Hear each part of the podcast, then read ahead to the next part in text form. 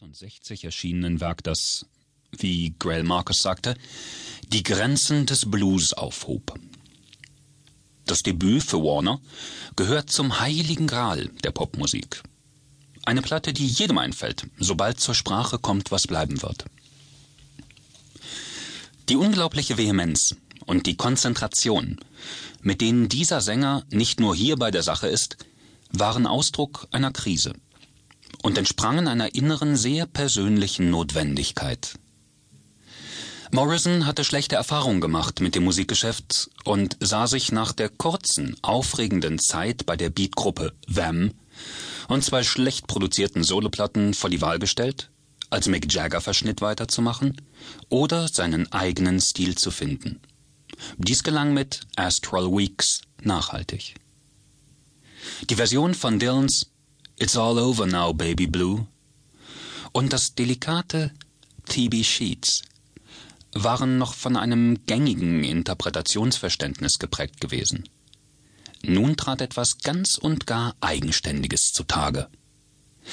Von der Besetzung her war Astral Weeks eine Jazzplatte, eingespielt in zwei Tagen, fast ohne Unterbrechung. Auf dem weichen, nachgiebig dehnbaren Klangteppich, den man ihm dahin zupfte, bestimmte der Solist sich und das Genre mit einer Heftigkeit neu, die wenige andere erreichten.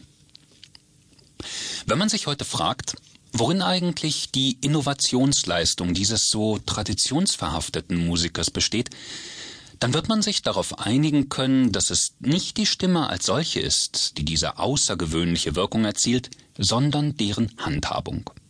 Das ist eine Frage der Technik. Und Morrison beherrscht sie wie kein zweiter.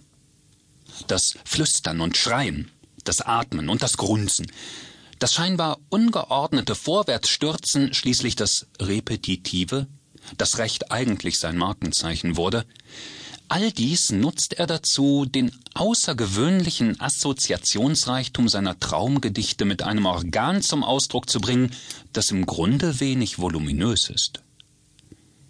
Der so hörbar am Skatgesang geschulte handhabt es wie ein Instrument. Der Klangimpressionismus, den er dabei freisetzt und der dem Vortrag etwas raffiniert Sinnliches verleiht, zwingt uns dazu, dass wir die Lautung seiner abstrakt vergrübelten Lyrik genauso wichtig nehmen wie deren Sinn.